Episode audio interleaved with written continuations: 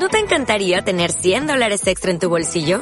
Haz que un experto bilingüe de TurboTax declare tus impuestos para el 31 de marzo y obtén 100 dólares de vuelta al instante. Porque no importa cuáles hayan sido tus logros del año pasado, TurboTax hace que cuenten. Obtén 100 dólares de vuelta y tus impuestos con 100% de precisión. Solo con Intuit TurboTax. Debes declarar para el 31 de marzo. Crédito solo aplicable al costo de la presentación federal con TurboTax Full Service. Oferta sujeta a cambios o cancelación en cualquier momento.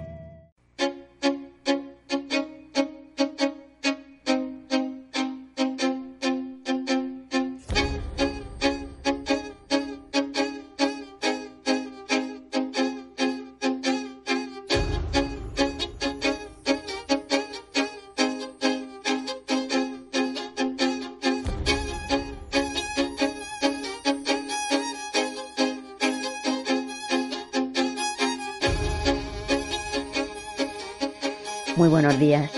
Les habla Cruces Aldea desde CLM Activa Radio para contarles que este programa habla de atrevernos, habla de arriesgarnos, de asomarnos a la historia del conocimiento, de las ideas, habla de filosofía y de ese gran legado que nos dejaron tantos y tantos pensadores habla de quienes sí se atrevieron, exponiendo incluso su propia vida. Porque ellos lo merecen y porque a ellos se lo debemos, atrévete a pensar.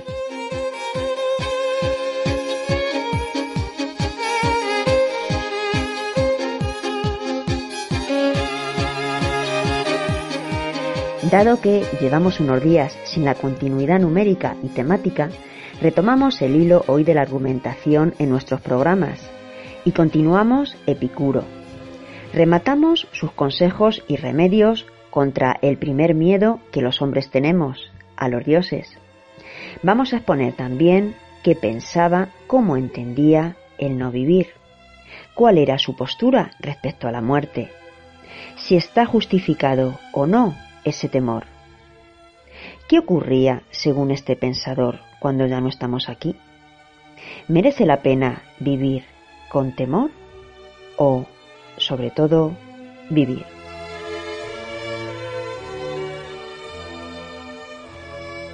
En la sección que significa esta frase nos acompaña Javier Peña, profesor en el IES Ojos del Guadiana, de Daimiel. Daimiel sí, por cierto, precioso pueblo, provincia, Ciudad Real. Javier nos va a enfrentar a Wittgenstein, que no sé por qué les ha dado últimamente a nuestros profes por abordar autores un pelín complejos. Será por eso, que para eso estamos, para atrevernos y contárselos. Por último, nuestro cuestionario, repasar y fijar algo de lo que aquí se narra. Comenzamos.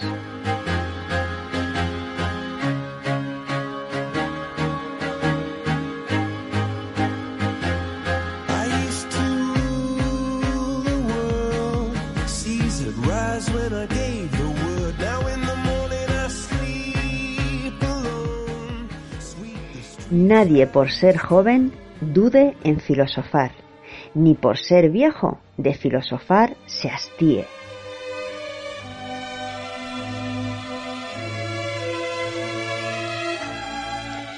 Este es el comienzo de la tan nombrada Carta a Meneceo de Epicuro.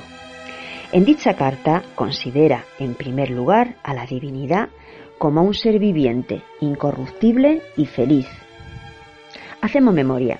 El miedo a los dioses es el primer miedo que todos tenemos. Nos impide ser feliz. Pero Epicuro lo aleja. Porque los dioses, como dijimos, son felices y ajenos a nuestro devenir. Es importante destacar, y esto es nuevo, que ese rechazo que él tiene hacia la providencia divina conlleva consecuentemente el rechazo de la adivinación una de las prácticas religiosas más difundidas y arraigadas en aquella época. Por eso, la denuncia de los ritos y ceremonias con trucos y trampas fue otro de los motivos que atrajo furiosos ataques contra él, ya que negó cualquier tipo de prodigios. Además, al entender el mundo fruto de la combinación de átomos, ni súplicas, ni oraciones podían torcer su rumbo, el rumbo de los sucesos, porque los dioses no se ocupan de eso.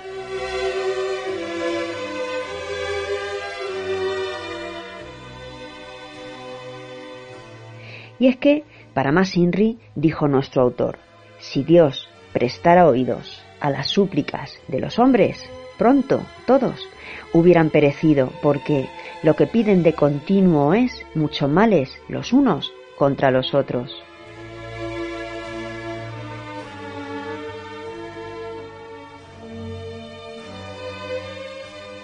En síntesis, lo que Epicuro hace es devolver a la oración la original contemplación y veneración, su sentido primario, ya que al no reconocer en los dioses ningún tipo de poder en este mundo, excluye todo beneficio interesado y particular del culto a la divinidad y le devuelve para siempre su función original, la mera contemplación y veneración, sin más.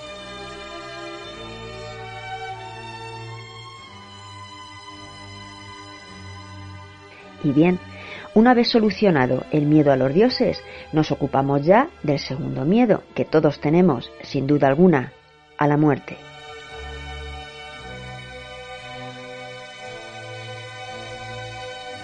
Porque mientras que frente a las demás cosas es posible buscar una seguridad y protegerse, en cambio, en este tema es imposible.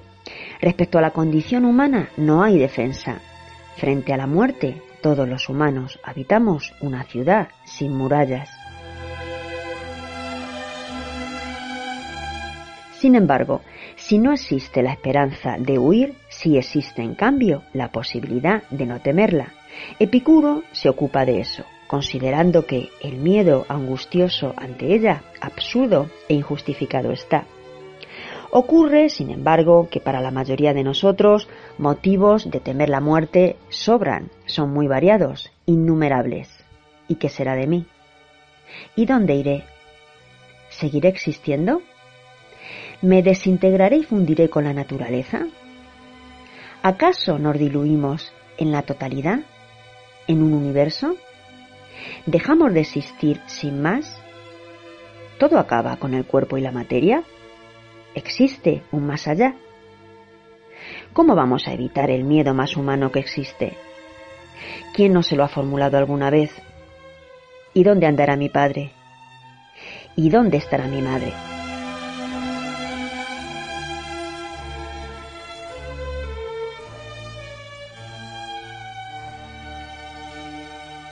Pero vuelve a ser muy sencillo. Vamos a ver lo que nos cuenta Epicuro. Él nos dice, cuando la muerte es, nosotros no somos. Y cuando nosotros somos, la muerte no es.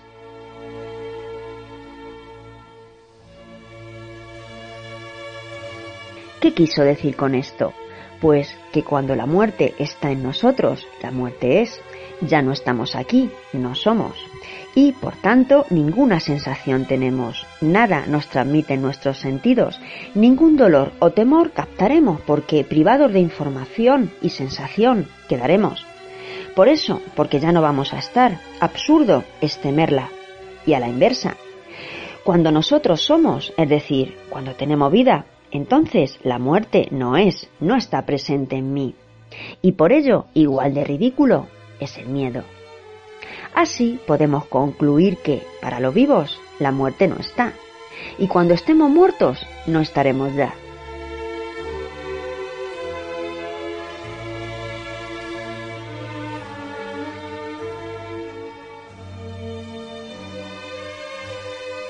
Lo dice textual, como no, en su carta a Meneceo. Acostúmbrate a pensar que la muerte nada es para nosotros, porque todo bien y todo mal residen en la sensación y la muerte es privación de los sentidos. Nada temible hay en efecto en el vivir, para quien ha comprendido realmente que nada temible hay en el morir.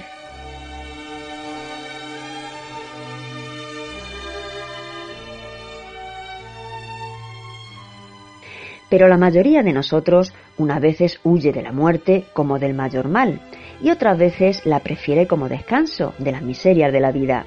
El sabio, por el contrario, ni rehúsa la vida, ni le teme a la muerte, pues ni el vivir es para él una carga, ni considera que es un mal el no vivir.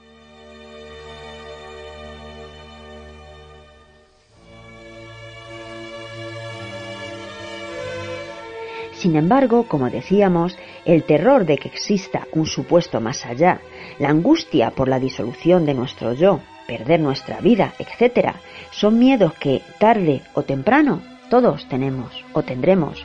Por eso Epicuro responde con el razonamiento, como lo hemos expuesto, y así todo lo superaremos, porque para él el alma es sólo una suma de átomos, algo corporal, cuando el organismo deja de funcionar, los átomos que la integran se desvanecen, se dispersan. El alma con el cuerpo nace y con el cuerpo perece.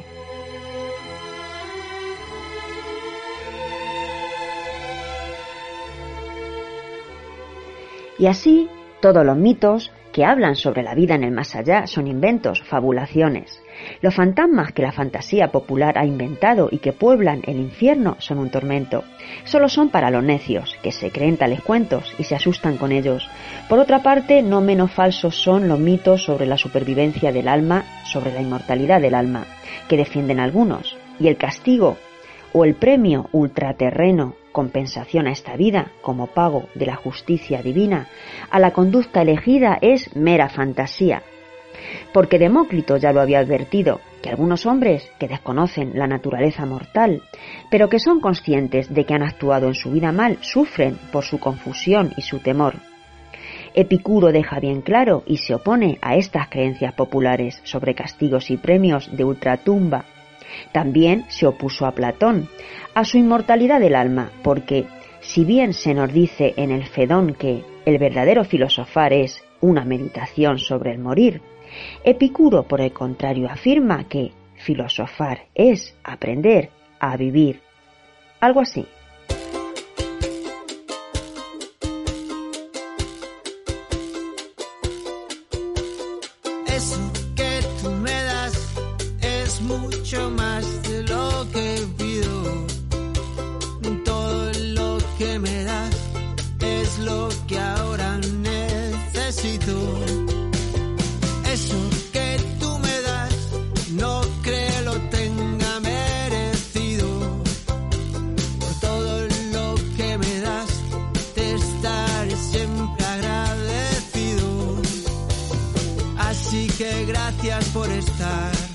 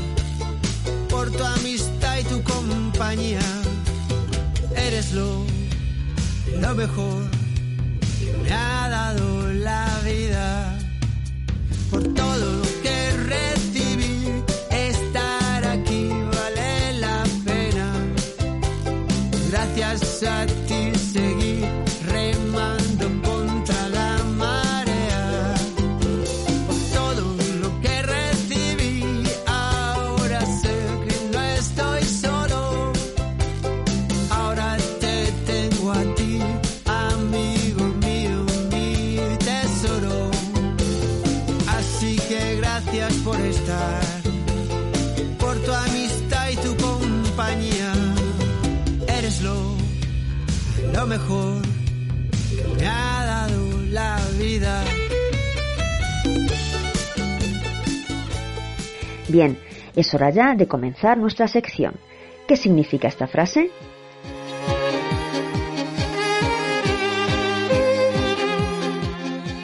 Ocurre a veces que al hablar la referencia de eso que nombramos a través del lenguaje está o se ve de forma muy clara.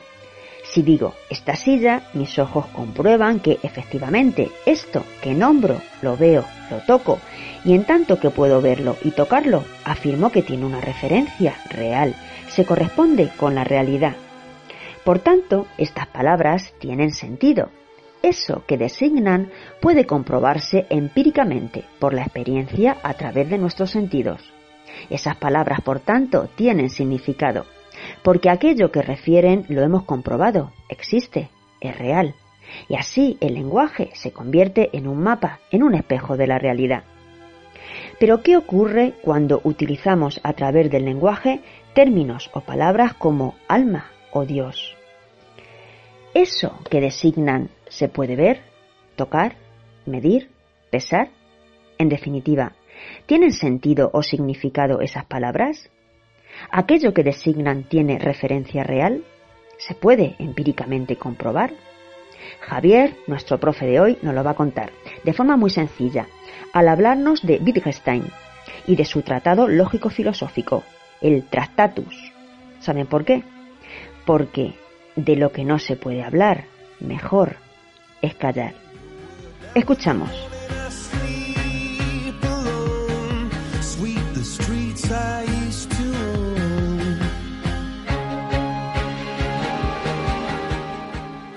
Hoy en Atrévete a pensar analizaremos el aforismo de Wittgenstein de lo que no se puede hablar, hay que callar.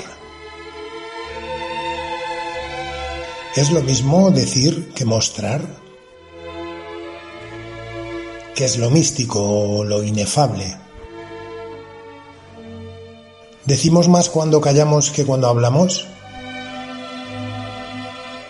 De todo esto hablaremos hoy de la diferencia entre decir y mostrar, de lo inefable, de lo místico, si es que en realidad se puede hablar sobre ello. Pero antes debemos encuadrar la filosofía de Ludwig Wittgenstein y la importancia de su pensamiento. El libro en el que nos encontramos esta proposición es el oscuro e influyente Tractatus Logico Philosophicus, Libro resultado de sus notas y de correspondencia mantenida con Bertrand Russell, con George Edward Moore y con Keynes, escritas entre 1914 y 1916, mientras servía como teniente del ejército austrohúngaro y posteriormente como prisionero de guerra en Italia durante la Primera Guerra Mundial. De ahí que siempre se diga que el Tractatus se escribió en las trincheras de la Primera Guerra Mundial. El Tractatus es una obra breve, en torno a 70 páginas, escrita en forma de frases cortas o aforismos que ha dado lugar a una gran cantidad de interpretaciones. Pero para eso estamos aquí en Atrévete a Pensar, para tratar de divulgar una obra difícil y complicada como la de Wittgenstein y tratar de ver cuál era el objetivo del pensador austríaco. El Tractatus ha sido considerada como una de las obras más importantes del siglo XX y su influencia fue crucial para el positivismo lógico, la filosofía analítica y posteriormente para el pensamiento posmoderno.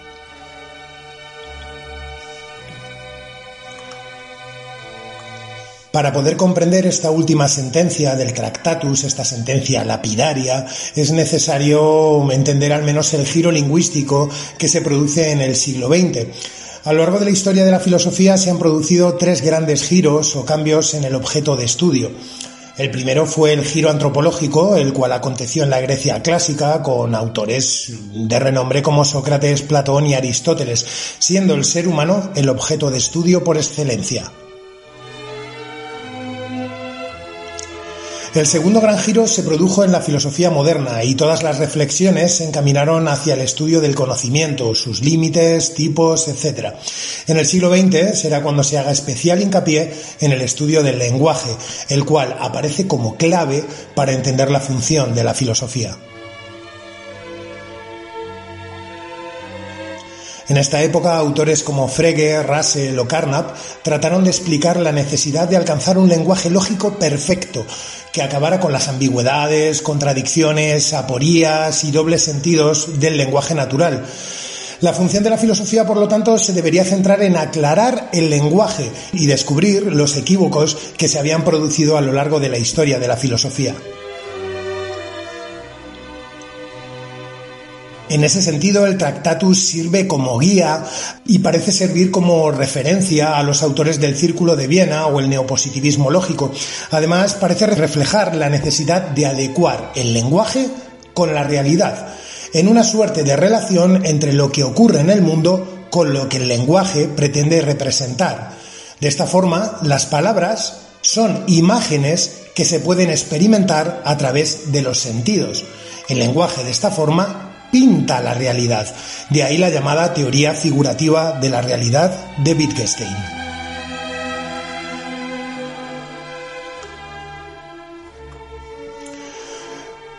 Hasta aquí todo parece claro en la interpretación mayoritaria de la obra de, Wittgenstein, es decir, aquello que no puede ser descrito a través del lenguaje no puede ser dicho, solo mostrado. De ahí otro de los aforismos importantes del Tractatus, los límites del lenguaje son los límites de mi mundo. Pero ¿qué ocurre entonces con aquellas imágenes o pensamientos que no tienen un sustento empírico, como por ejemplo el alma, Dios o las entidades metafísicas? La intención de Wittgenstein se ha interpretado casi siempre desde el punto de vista de la filosofía del lenguaje, es decir, aquello que no forma parte del lenguaje descriptivo, aquello que no tiene un sustento empírico, no tiene significado. Aquello que carece de un correlato empírico supera los límites de lo que se puede decir, ya que no hay correspondencia entre el lenguaje y la realidad. Parece como si el lenguaje tuviera como única función la de describir la realidad empírica y todo lo que supere esa realidad pertenece al reino de lo inefable, de lo místico, y sobre ello no se puede emitir juicio alguno.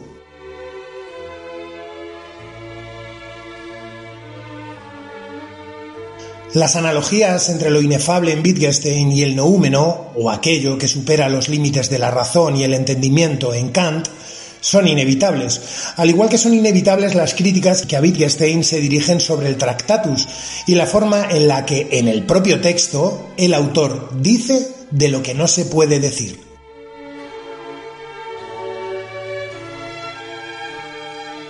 Más allá de esta interpretación desde la filosofía del lenguaje, podemos encontrar también una finalidad ética en el Tractatus a la que Wittgenstein se refirió y que quizás tuvo menor influencia.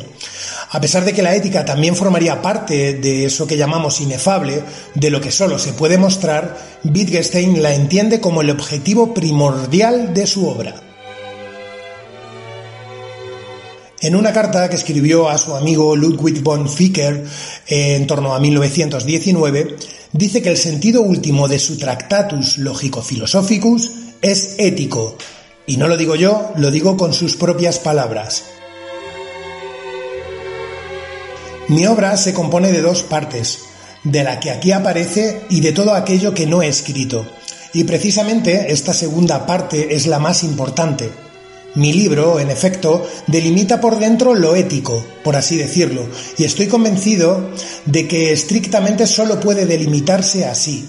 Creo, en una palabra, que todo aquello sobre lo que muchos hoy parlotean, lo he puesto en evidencia yo en mi libro guardando silencio sobre ello. Le aconsejaría ahora leer el prólogo y el final, puesto que son ellos los que expresan con mayor inmediatez el sentido.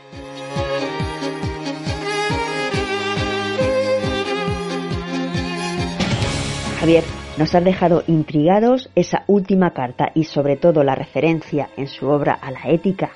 Eso que no se dice se ha quedado con nosotros. En fin, ya sabes, nos encantará en un futuro que continúes tu relato. Cuídate muchísimo y tremendo abrazo. Bien, y nosotros a lo nuestro. Diez preguntas. Cuestionario. Sobre Epicuro. Primera. Explica la frase cuando la muerte es, nosotros no somos, y cuando nosotros somos, la muerte no es. Segunda. ¿Qué papel juegan los átomos en la teoría epicúrea? Tercera expon qué ventajas e inconvenientes tiene afrontar la ausencia o muerte de un ser cercano y querido desde las siguientes perspectivas. Desde la creencia en una determinada religión, desde el ateísmo, desde el agnosticismo y desde el epicureísmo. Sobre Wittgenstein, en este caso también pertinentes para universitarios. Primera, ¿Es el Tractatus el antecedente del fin del metarrelato posmoderno? Segunda. ¿Supone esta obra el principio del fin de la filosofía? Tercera. ¿Se ha malinterpretado la obra de Wittgenstein? Cuarta. ¿Sirve el lenguaje solo para describir la realidad? Quinta. ¿No existen otros juegos del lenguaje? Sexta. ¿Será una contradicción entre el Wittgenstein del Tractatus y el de sus obras posteriores? Séptima y última, ¿O se trata solo de una ampliación del Tractatus, incluyendo más juegos del lenguaje aparte del descriptivo? Si son oyentes, para responder a estas últimas preguntas pueden consultar páginas web específicas de filosofía. Si son alumnos de secundaria, también, igual su profe les echa una mano en alguna. Y si son universitarios, puede ser que consideren interesantes abordarlas.